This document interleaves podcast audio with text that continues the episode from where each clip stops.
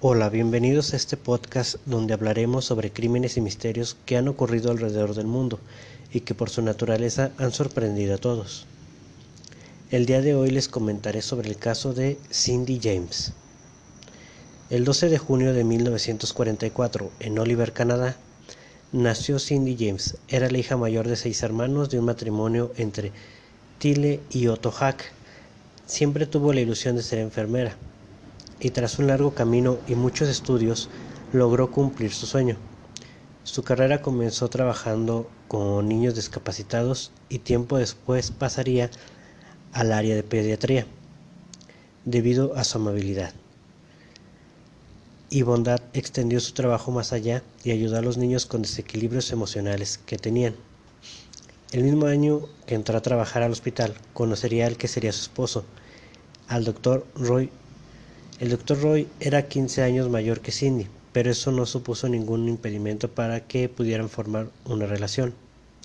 De hecho, él se divorció de la pareja que tenía en ese momento para poder contraer nupcias con Cindy en el 66. La familia estuvo en desacuerdo con esa relación. Otto, el padre, no estaba de acuerdo con la relación, y no porque fuera un hombre mayor, eh, sino más bien porque había observado actitudes como por ejemplo el hecho de que había falseado su relación con Cindy y que no se divorció de su esposa hasta unos meses antes de que fuera la boda con Cindy. La misma familia no entendía cómo por un año completo Cindy había aceptado ser la amante del doctor.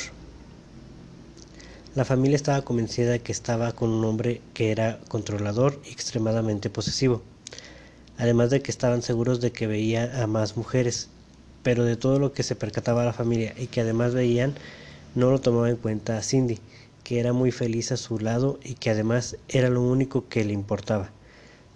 Pero toda la vida de ensueño que llevaba y la felicidad que tenía se acabaría años más tarde. En el año 1982, para sorpresa de todos, Cindy solicitaría el divorcio, pero comentó que nada cambiaría, y al parecer así fue, pues las navidades del 82 y el 83 la pasó con el que ahora era su ex esposo además de que en ocasiones salían a pasear o tomar una copa, entre más actividades juntos, lo cual, mantendría, lo cual mantendrían por unos años más. Sin embargo, la presión de todo esto y el hecho de que solo se veían cuando Roy lo quería, igual que las llamadas solo cuando él lo quería, fue provocando poco a poco ataques de ansiedad en Cindy. Y junto con un cambio de actitud y ataques de ira hacia Roy, por todo lo que estaba reprimiendo, ella sentía que no era la única mujer en la vida del doctor. Tras todo esto que estuvo padeciendo, llegó a ser hospitalizada hasta siete ocasiones, debido también por lesiones que se hacía ella misma. Este tipo de comportamientos marcó una inflexión ya que el abogado del doctor le recomendó que se alejara de Cindy y de la familia, y para el año de 1985 esto se haría realidad pues Roy dejó de ver a Cindy, así como también dejó de llamarla por teléfono tras el divorcio.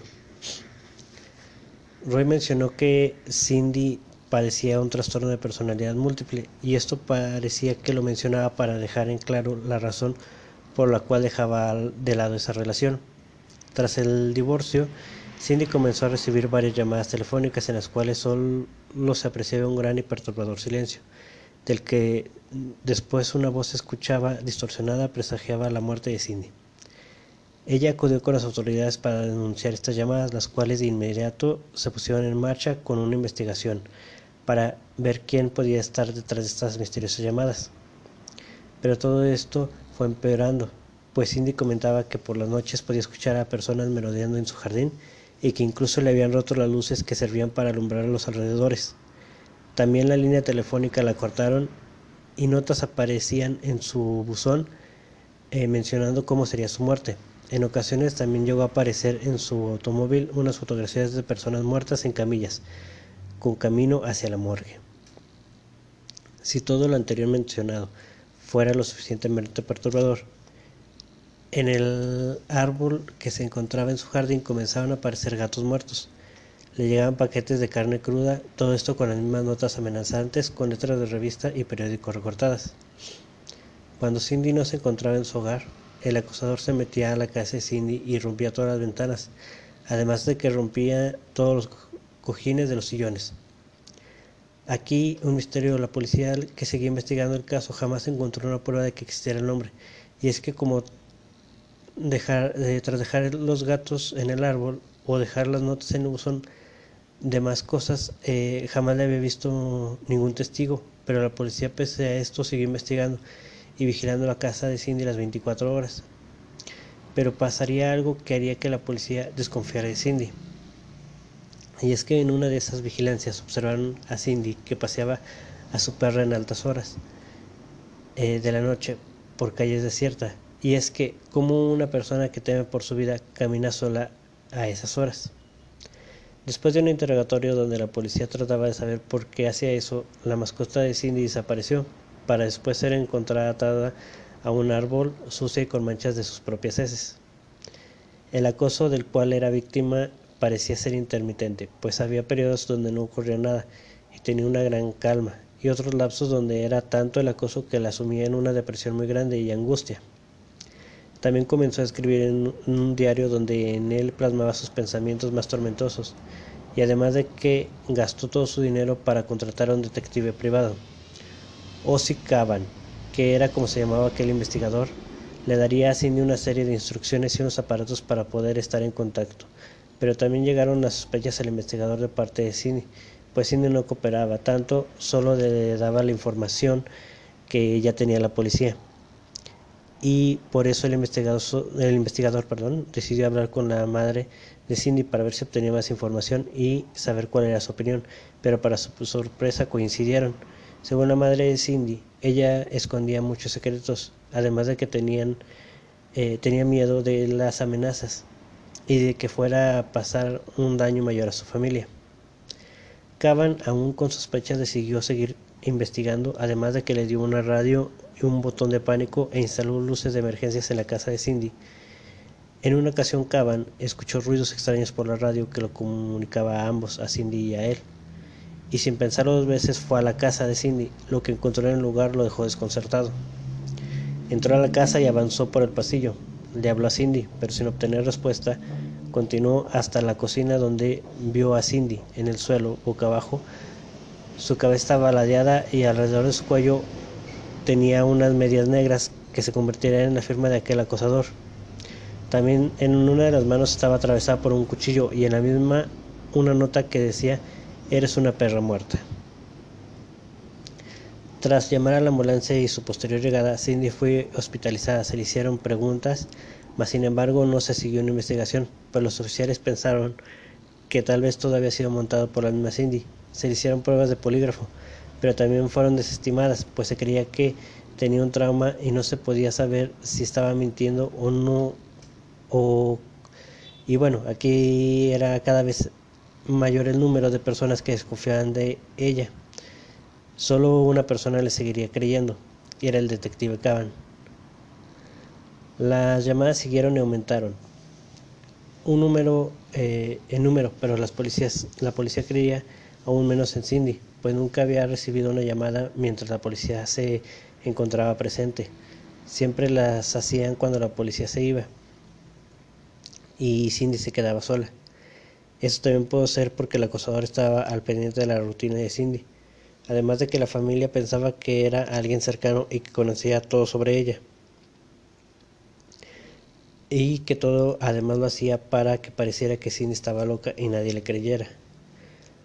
La familia apoyó a Cindy en todo momento. De hecho, acudieron con la policía para dar el nombre del que creían que era el que estaba provocando todo esto. Y era alguien conocido, el doctor Roy. La policía aceptó a Roy como sospechoso e hicieron una, una llamada entre, ella, eh, entre él y Cindy. Al iniciar la llamada, ella descargó todo lo que estaba conteniendo por todo lo que estaba viendo pero para sorpresa de la policía, Roy solo se limitó a hacer frío y llamarla enferma. Pero esa llamada fue importante, pues marcaría un nuevo rumbo para la investigación.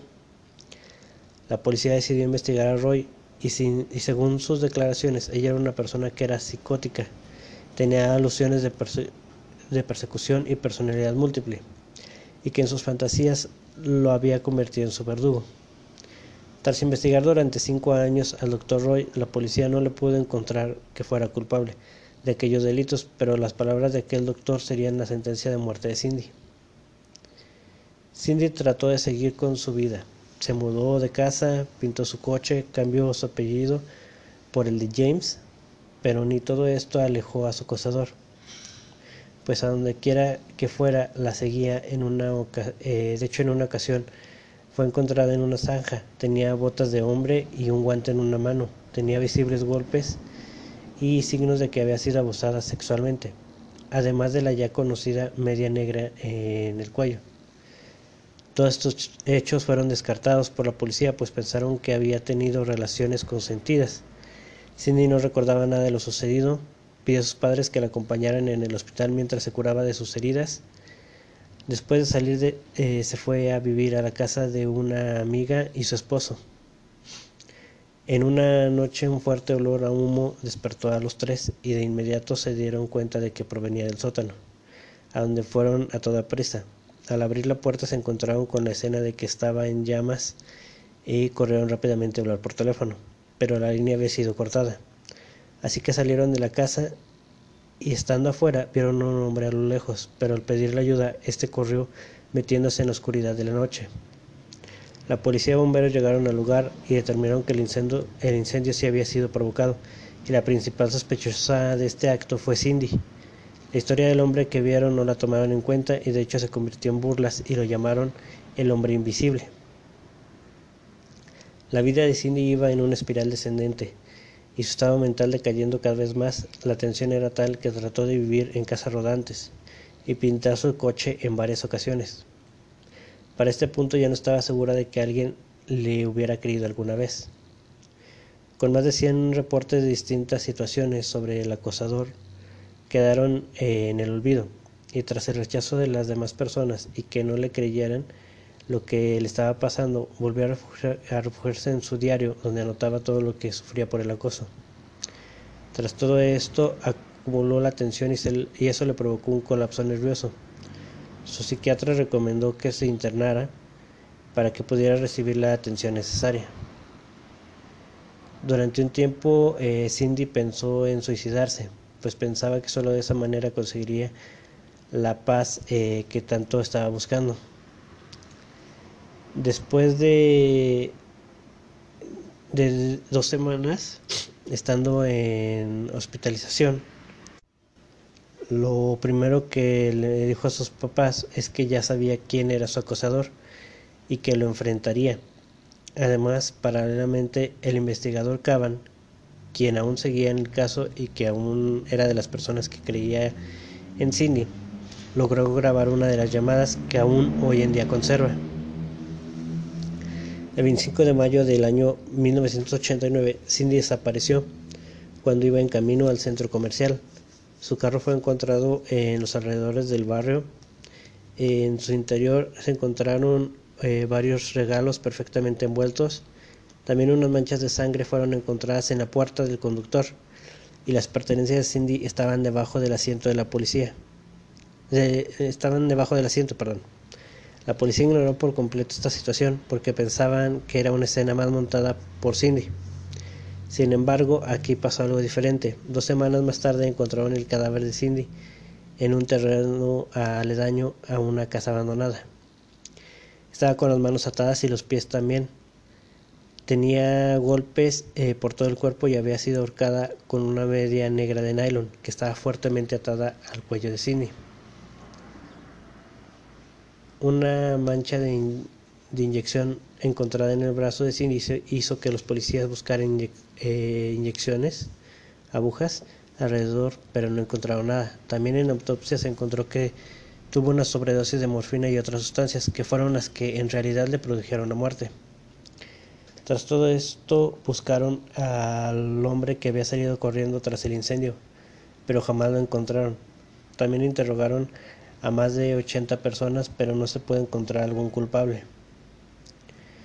Hubo otro sospechoso, él, se llamaba Patrick McBride, eh, amante de Cindy y de profesión policía, que de hecho nunca se le mencionó a Cindy.